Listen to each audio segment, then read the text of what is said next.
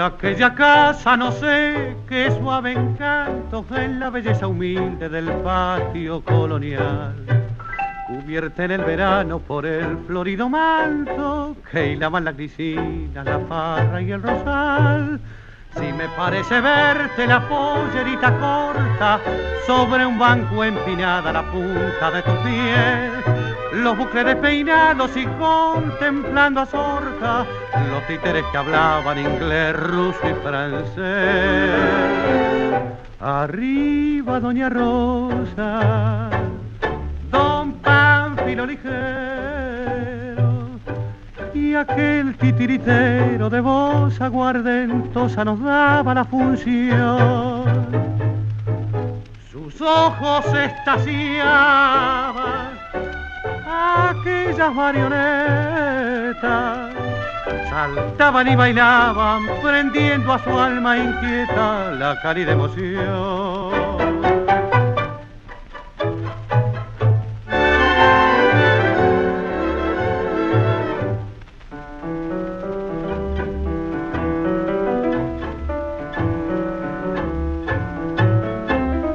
Allá entre bastidores ridículo y mezquino, claudica el decorado sencillo de tu hogar. Y vos en el proseño de un frívolo destino, sos frágil marioneta que baila sin cesar.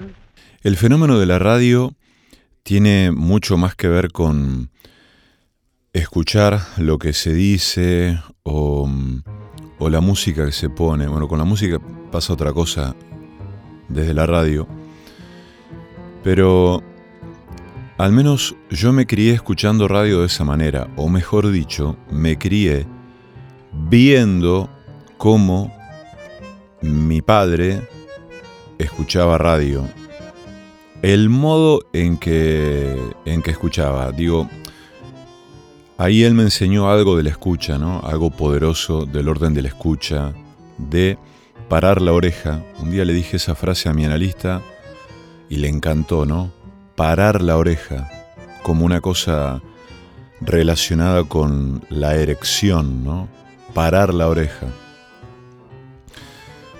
Em, por supuesto que mi viejo era un gran oyente, un gran escucha de radio, pero también la radio, desde ese momento, creo que ahora también, no lo podría asegurar, se prendía para que esté ahí, para que suene, para que sea una compañía sin la cual no se podía hacer casi nada. O sea, no era lo mismo que esté o no esté, tenía que estar, tenía que sonar con sus voces, con su sonido amigo, con su caricia afelpada, con las risas, con las tandas, con las publicidades, con la música, con los elementos de una radio.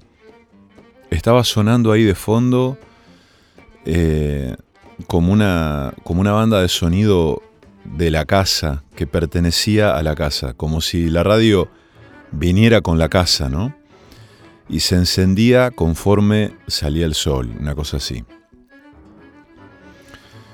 Como un ritual, ¿no?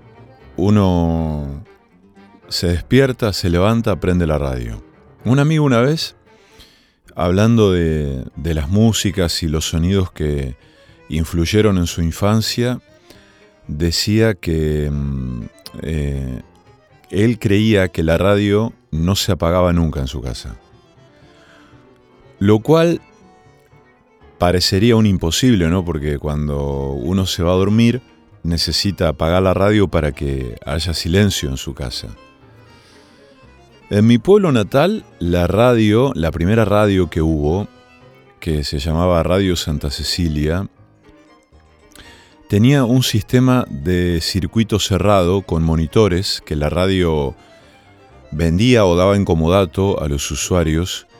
Y en mi casa había un monitor, pero era muy romántico esto. Yo ahora lo pienso y digo, qué, qué hermoso. Me acuerdo que en mi casa de la infancia habíamos amurado el monitor en una de las paredes y tenía un, botón, un solo botón de encendido, que era el mismo botón de volumen, ¿verdad? Y, bueno, entonces eh, tenía un sonido muy, muy estridente, sonaba bien, pero sonaba fuerte, ¿no? Entonces como que la radio estaba en ese lugar. Encima eso, es decir, la radio tenía asignado un lugar fijo. Estaba el monitor, que era un parlantito más o menos de unos 20 por 10, estaba amurado la pared. O sea, uno no podía llevarse la radio a donde quisiera como, como pasa y como tiene sentido también que sea. Entonces pensaba en esos rituales de las mañanas que no sé por qué a mí se me hacen con frío. No sé por qué cuando pienso en los rituales de la mañana, en el trajín de, lo doméstico y lo cotidiano, pienso esas escenas eh, en otoño o en invierno. No sé por qué, porque quizá me parece que en otoño y en invierno existe la necesidad de más rituales, o sea, de más actividades que tienen que ver con el encendido de alguna estufa, algún calefactor, eh, calentar la casa, eh, eh, disponer los abrigos. Y mm, en mi casa, aquí a donde vivo ahora, en, en, este pueblo, en Roldán, hay, hay algunos grados menos que en Rosario, ¿no? siempre en verano y en invierno, lo cual en verano hace un poco más apacible ese tiempo de calor furibundo que azota a la ciudad, pero en invierno el frío se siente un poco más también. Encima, eh, hay algunas horas de la mañana que en general van entre las 8 y las 9, 8 y 10 de la mañana, donde, por un fenómeno meteorológico que ignoro y del cual no conozco detalles, pero que tiene que ver con un viento que corre la niebla, es el momento más frío de la mañana, aún más que a la madrugada.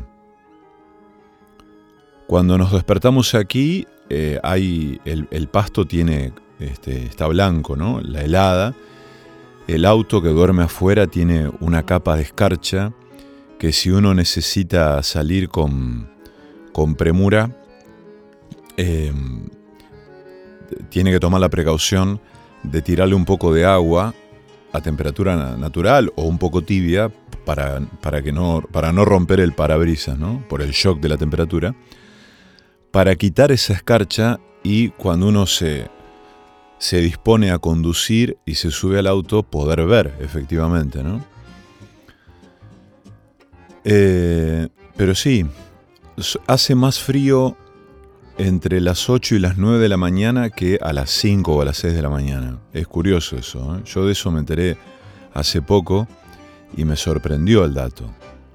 Porque digo, qué bárbaro, uno pensaría que a la madrugada, alrededor de las 5 o 6 de la mañana o más temprano aún, hace el frío más frío en una noche de invierno. Y sin embargo no, es alrededor de las 7 y media, 8 o 9 de la mañana que hace más frío. Pero ya a esa hora hay definitivamente, como en los buenos días de otoño, un sol que se instala y que empieza a lengüetear con su calor empieza el sol a, hacernos mimos en la mañana. La mañana lanza llamas desde su herida débilmente. Caleidoscopio de ciudad y vos tan solo, tu ropa está vacía. Y tan lejos del hogar estás que todo sueño duele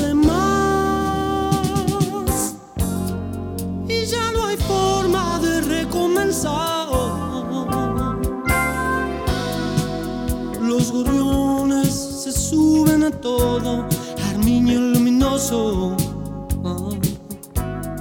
Tango de caras, organillero distinto, sentado en la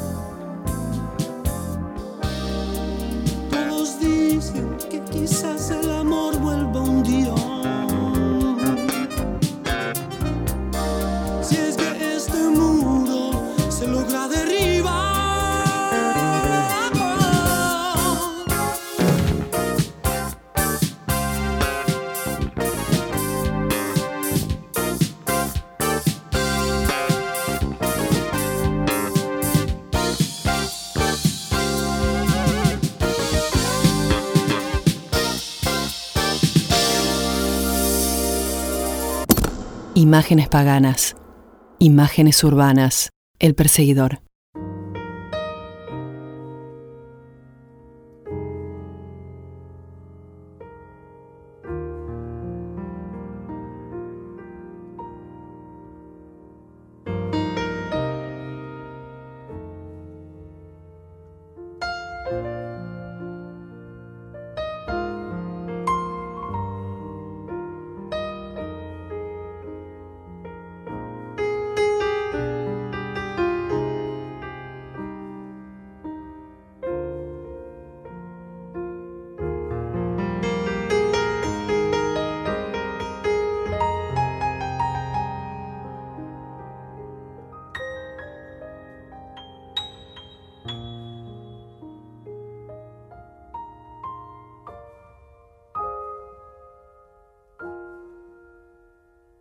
Pero lo cierto es que aquí, en Roldán, al igual que mm, en buena parte de Funes, que es el pueblo que está al lado, hay agua potable, pero en las canillas, no, en las canillas de la mayoría de las casas, salvo algunos sectores, el agua es agua dura, es agua de pozo. Eh, y si bien es apta para el consumo en términos sanitarios, no es un agua eh, recomendable para consumir porque tiene muchos metales, tiene muchos minerales y qué sé yo. Nosotros cuando nos mudamos aquí eh, hicimos una prueba de cocinar un, un arroz con el agua de la canilla y al tiempo de estar hirviendo el agua con el arroz, eh, todo tomó como una coloración verdosa, fosforescente, medio amenazante, ¿no? Em, igual que para el mate, el- el- el- las hierbas enseguida se lava, se pone como de un verde fosforescente, medio, no me sale la palabra ahora. Eh, bueno, ya me va a salir. Em, radioactiva, eh, radia- radioactivo, esa era la palabra. Parece- parecería algo radioactivo. Pero lo cierto es que los minerales que tiene el agua, ¿no? Tiene, eh, ahora no me acuerdo exactamente, pero bueno, sarro, muchísimo sarro, que afecta a las griferías y ese tipo de cosas. Y la verdad es que el agua de Rosario está considerada una de las mejores aguas de esta zona, digamos. Em, de hecho, es uno de los orgullos de Rosario, la calidad del agua, ¿no? Que, que sale por las canillas de las casas y los departamentos. De hecho, yo el tiempo que viví en Rosario, eh, naturalicé eso y por supuesto uno se acostumbra y toma esa agua de la canilla, cocina con el agua de la canilla, además de hacer todo lo que implica el uso del agua, naturalmente, ¿no? Pero digo, el consumo es lo más importante, lo que uno se mete en el cuerpo. Y cuando uno se va de Rosario y tiene que prodigarse el agua por otros métodos, por ejemplo comprarla, extraña eso. Yo cada vez que voy a Rosario a la casa de algún amigo o alguna amiga y veo que toma, que pone el agua de la canilla en la pava para, tomar mate, me da un poco de envidia y de nostalgia eso. O que llena el la olla de, con el agua de la canilla para, cocinar una pasta. Me acuerdo ¿no? de ese tiempo en que el agua eh, era el agua de la canilla, porque es un agua de, buena calidad, digamos. ¿no? Tiene, tiene bastante cloro, yo me acuerdo que tiene bastante cloro. Me acuerdo no. De hecho, eh, nosotros consumimos el agua de Rosario porque en, algunos sectores de la localidad de Funes hay, hay canillas que traen agua de Rosario. Entonces la gente, la gente de Roldán Funes se agolpa con bidones de todos los modelos, tipos y tamaños para mm, aprovisionarse de esa agua, eh, pertrecharse, digamos, ¿no? Eh, asegurarse esa, ese caudal, esa provisión de agua. Y mm, es uno de los rituales de la gente que, vive por acá. Otro de los rituales también tiene que ver con, con agarrar la ruta, eh, con llevar a, las hijas y a los hijos a la escuela, encontrarse con, la gente eh, y dejar a esa infancia allí en la escuela, ¿no? A que tenga su experiencia y su desazón, sus encuentros y desencantos. Y volver a la casa con este frío, con, con el sol de la mañana y recordar esos monitores de radio amurados en las paredes de la casa del pueblo que emitían las voces de la mañana, la voz de Omar Farina, las voces de los, de los cantores de tango.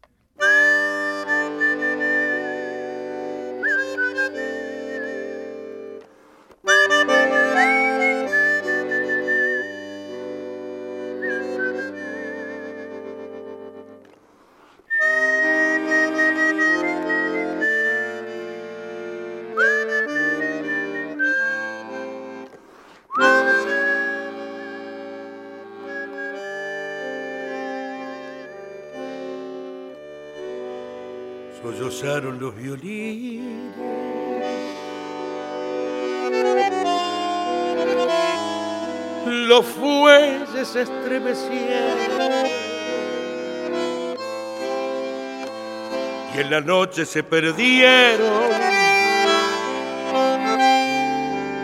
Los acordes de un gotán.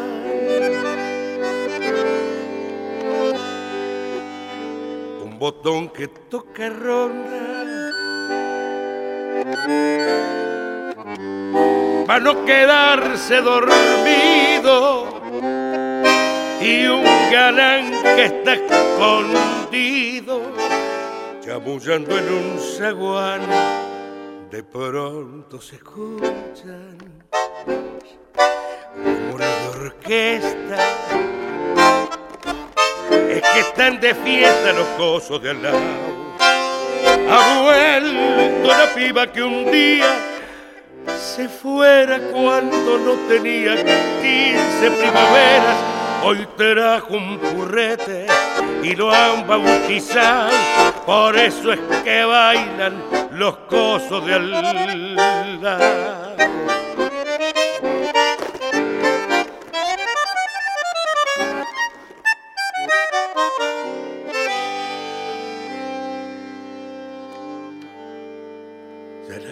se apagaron.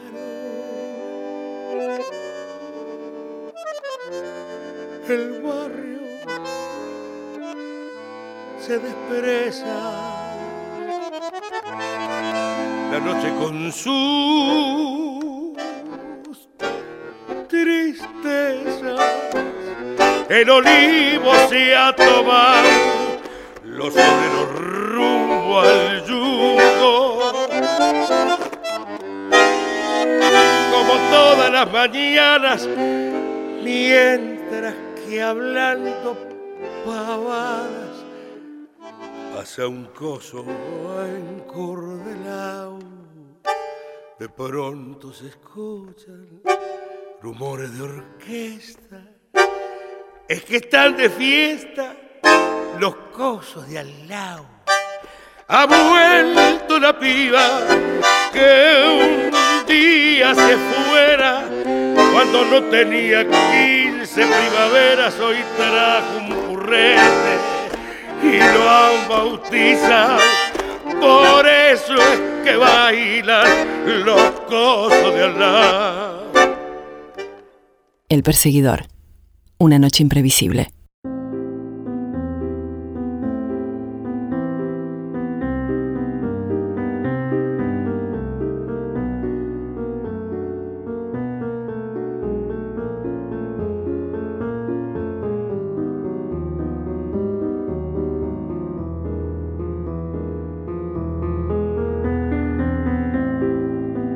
Cuando yo era chico no me gustaba mucho el tango. Me resultaba. Me resultaba una música extraña, em, pero creo que desde que nací y tuve uso de razón, eh, recuerdo cómo mi padre lo, lo escuchaba, lo cantaba y lo disfrutaba, ¿no? Con un nivel de, de fuego, de pasión, de, de, bueno, de sangre hermoso. Y la verdad es que me resultaba a mí eh, un poco, ¿cómo decirlo?, extraña esa música. Creo que cuando fui creciendo, algunas formas del tango, algunos tangos, empezaron, no sé si yo diría a gustarme, pero hacerme familiares. Creo que también hay una cuestión como de familiaridad, como de que uno me parece como se va acostumbrando a algo, pero se acostumbra porque hay una familiaridad, hay alguien que reproduce, escucha, consume, disfruta eso, entonces hay algo del orden del contagio. Y pensaba que con el placer pasa eso. Digo, cuando hay alguien disfrutando de hacer o consumir algo, es muy probable que ese placer devenga en un contagio para un otro. Es, me parece que viene por ahí la cuestión con el placer. ¿eh? No estoy seguro para nada, no, no, de ninguna manera estoy seguro, ni, ni estoy haciendo un ensayo, ni una tesis. Pero digo, a mí, a mí me ha pasado y me pasa que mm, cuando veo a alguien hacer algo que le gusta mucho, por más que eso que esté haciendo a mí no me guste, a mí eso me genera placer. Pero me genera placer porque al otro antes le generó placer. Y hay como una especie de, no sé, de transmisión de energía, no lo sé. Es misterioso eso, pero es hermoso también. Entonces ya cuando yo era más grandecito, mi padre solía decirme, el tango te espera, haciendo referencia a que ya me iba a gustar el tango, que yo le diera tiempo, yo no tenía ninguna urgencia o, interés porque me guste el tango. Simplemente lo, creo que lo, lo debo haber observado a él con una perplejidad y una extrañeza que a él le hacían decirme esto, ¿no? El tango te espera, el tango te da tiempo tipo que cuando se te mete en la sangre ya no hay vuelta atrás, una cosa así. Y a mí me gustó esa idea porque pensé cuántas cosas ¿no? que, pueden tener eh, ese fenómeno, con cuántas cosas uno puede em, experimentar eso. Y mucho tiempo después, conocí, eh, bueno, conocí a Spinetta, pero una vez extraje una frase de una letra de Spinetta que se llama Tres llaves, el tema se llama Tres llaves, y la frase que contiene la letra es Todo espera mansamente allí.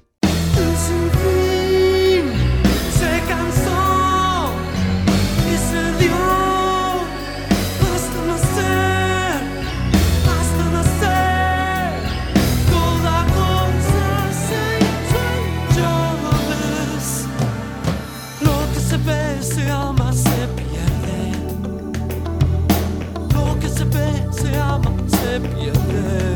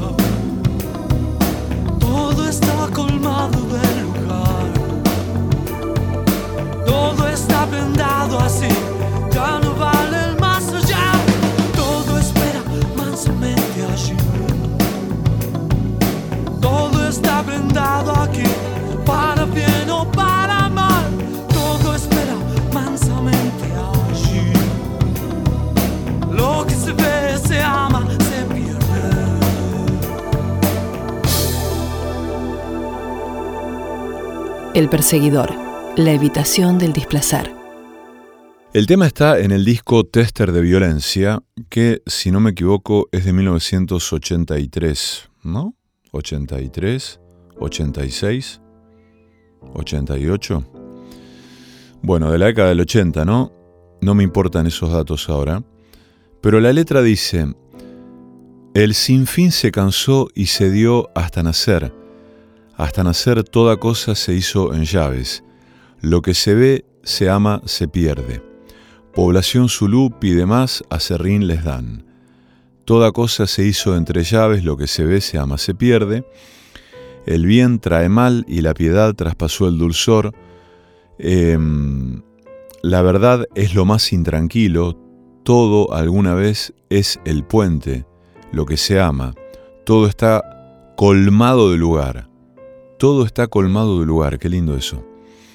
Y en un momento dice, bueno, todo está vendado así, ya no vale el más allá, todo espera mansamente allí. Bueno, la letra eh, contiene quizás la, perplejidad o la poesía que, que uno puede encontrar en muchísimas letras de, de Luis Alberto Spinetta, pero esa frase me pareció poderosa porque tiene, la asocié con esto que me decía mi viejo del tango, ¿no? Todo espera mansamente allí. Y me parece que efectivamente es así. Todo espera mansamente allí. Recordé a Paz González, esta arquitecta chilena con quien tuvimos un intercambio hermoso hace algunos programas atrás, a propósito de su proyecto diccionario, esta aventura sensible, muy poética, que consiste en una, diría yo, ¿no? Voy a arrojar una definición arriesgada, pero digamos, en una lectura poética sensible del diccionario, eh, combinando definiciones de la Real Academia Española con definiciones de gente cercana a ella o de ella misma, eh, que son composiciones poéticas, ¿no? Eh, definitivamente son, son eso. Y mm, entonces pensé, algo que hablamos también con Paz en ese intercambio hermoso, que la poesía también es algo que mm, eh, yace en la, en la lectura, en ese, en ese punto de vista, en esa observación sensible, que mm, hay algo que está allí, que mucha gente lo puede leer, lo puede observar y no puede ver allí más que una palabra, que un paisaje, que una canción. Y sin embargo, otra gente ve otra cosa, lee otra cosa. Por ejemplo, la palabra miramiento en el proyecto diccionario, la definición es acción de mirar, atender o considerar algo. La palabra miramiento. Pero miren eh, la palabra explorar. Del latín explorare, compuesto por ex hacia afuera y plorare, lanzar gritos de dolor. Explorar es salir del sufrimiento. Eso me parece impresionante. Etimológicamente, explorar, al igual que implorar, proviene del léxico latín plorare, que significa llorar, gemir. En su sentido general latino, el prefijo ex significa salida del interior de un objeto, en oposición a in, que significa entrada en alguna cosa. En consecuencia, mientras que implorar significa entrar en llanto, la palabra explorar, por oposición, significa salir de él. Denota, por tanto, la acción de escapar o salir del sufrimiento, o lo que es lo mismo, ir en busca de la felicidad. La palabra otoñar, del latín autumnare, hacer tiempo de otoño, brotar en el otoño. Em, originalmente la Real Academia plantea como definición dicho de la hierba brotar en el otoño, pero decidí omitir esa primera parte, dice Paz González en Proyecto Diccionario, porque creo que a muchos nos pasa igual, un brotar hacia adentro. Y propone la pregunta, ¿alguien más se siente una hierba y anda otoñando últimamente o ustedes son de los que primaveran?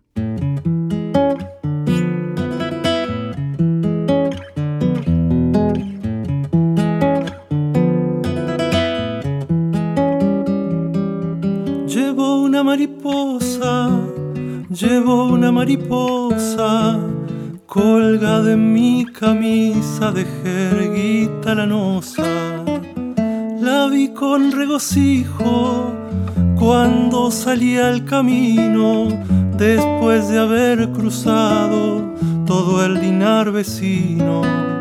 En cada alita abierta que un pétalo figura tiene una mancha roja como de sangre pura huevos así manchados en la pálida hora, ponen su primer nido la paloma que llora.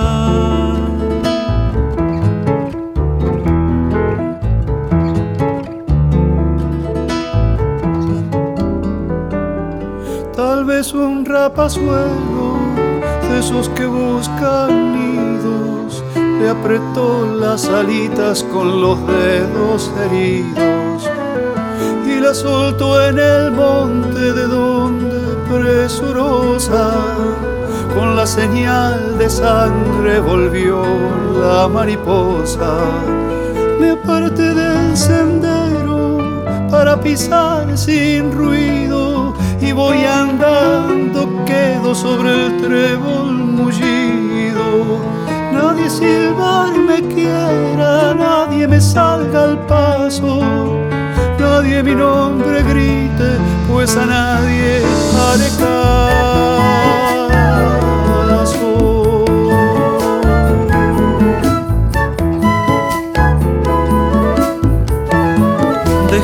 De hablar las mozas y de cantar las madres, tu leñador no leñes y tu lebrel no ladres. que a la mujer amada, regalo de mi vida, así quiero llevarle la mariposa herida.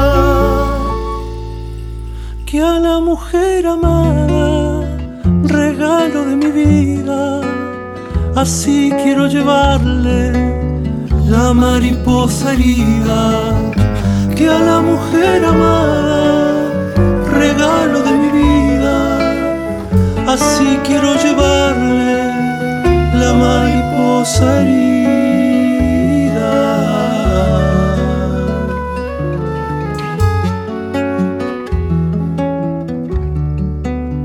la mariposa herida.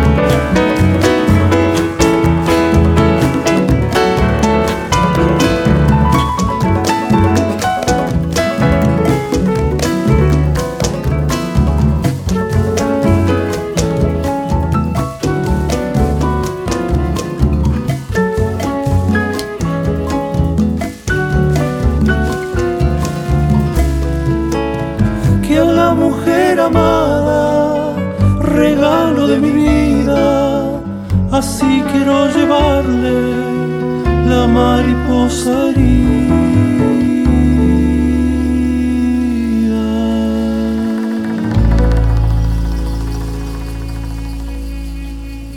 Una caminata nocturna, un viaje sin mapas. El perseguidor.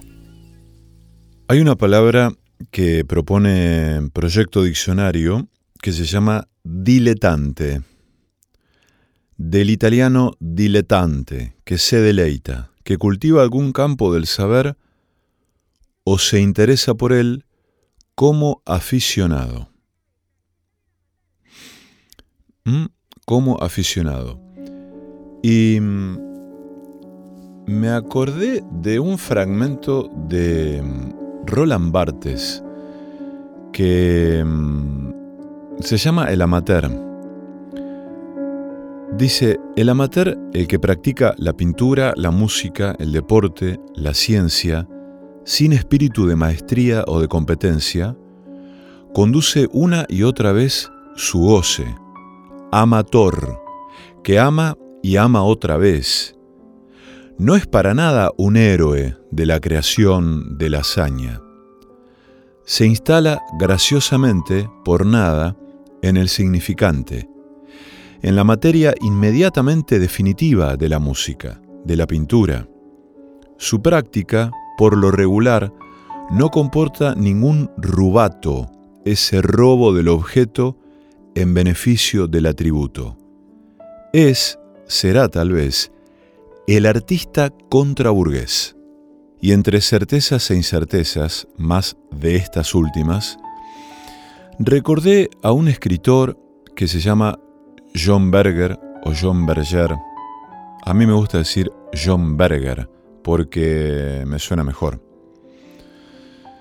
Que ha escrito algo respecto de los poemas o de la distinción entre mm, la poesía y la narrativa. Y el tipo dice, los poemas no se parecen a los cuentos, ni tan siquiera cuando son narrativos. Todos los cuentos tratan de batallas de un tipo o de otro que terminan en victoria y derrota. Todo avanza hacia el final cuando habremos de enterarnos del desenlace. Indiferentes al desenlace, los poemas cruzan los campos de batalla socorriendo al herido, escuchando los monólogos delirantes del triunfo y del espanto, procuran un tipo de paz, no por la hipnosis o la confianza fácil, sino por el reconocimiento y la promesa de que lo que se ha experimentado no puede desaparecer como si nunca hubiera existido. Y sin embargo, la promesa no es la de un monumento. ¿Quién quiere monumentos en el campo de batalla? La promesa es que el lenguaje ha reconocido, ha dado cobijo a la experiencia que lo necesitaba, que lo pedía a gritos. Los poemas están más cerca de las oraciones que de los cuentos. Pero en la poesía no hay nadie detrás del lenguaje que se recita. Es el propio lenguaje el que tiene que oír y agradecer. Para el poeta religioso, la palabra es el primer atributo de Dios. En toda la poesía, las palabras son una presencia antes de ser medios de comunicación. No obstante, la poesía utiliza las mismas palabras y más o menos la misma sintaxis que, por ejemplo, el informe anual de una empresa multinacional, empresas que preparan para su propio provecho los más terribles campos de batalla del mundo moderno. ¿Qué hace entonces la poesía para transformar tanto el lenguaje que, en lugar de limitarse a comunicar información, escucha y promete y desempeña el papel de un dios.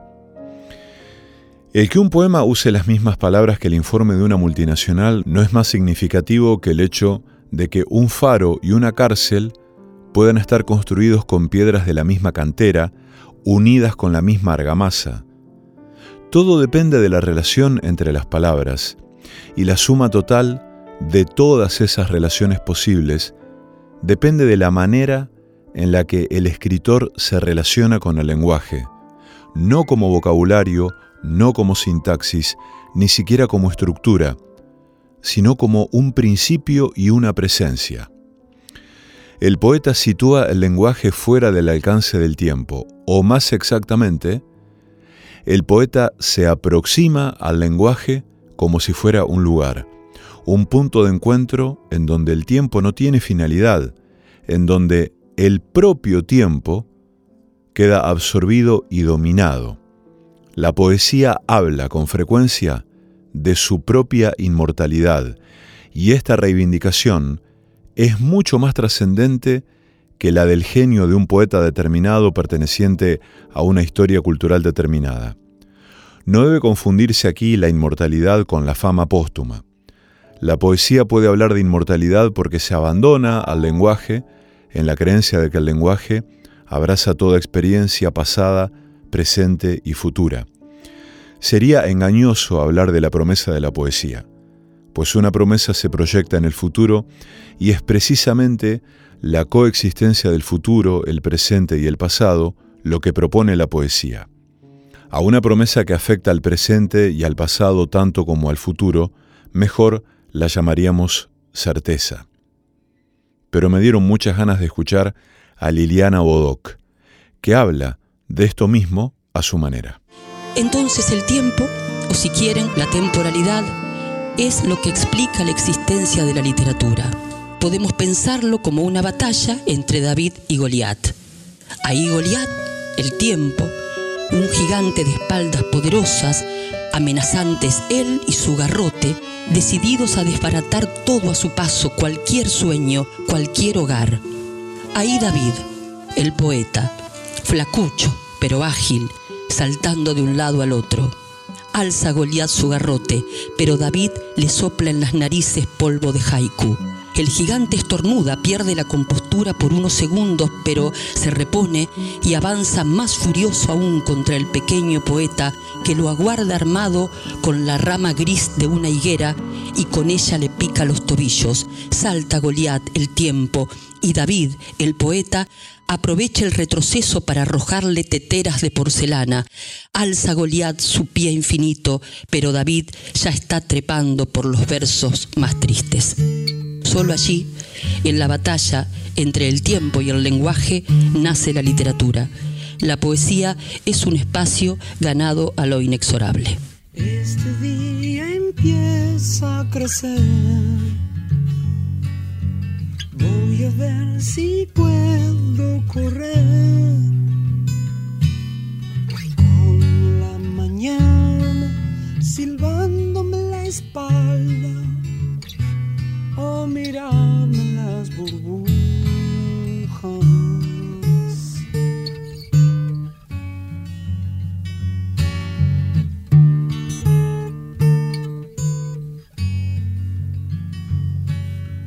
Tengo que aprender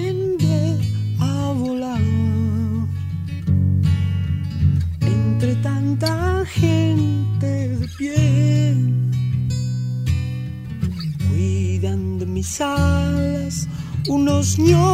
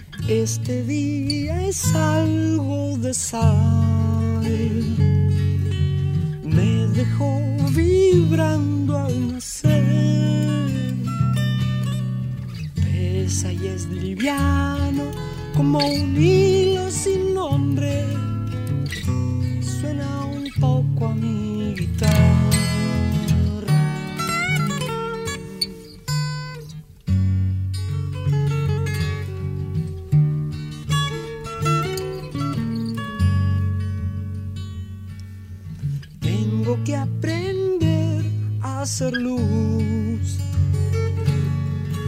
entre tanta gente de atrás. Me pondré las ramas de este sol que me espera para usarme como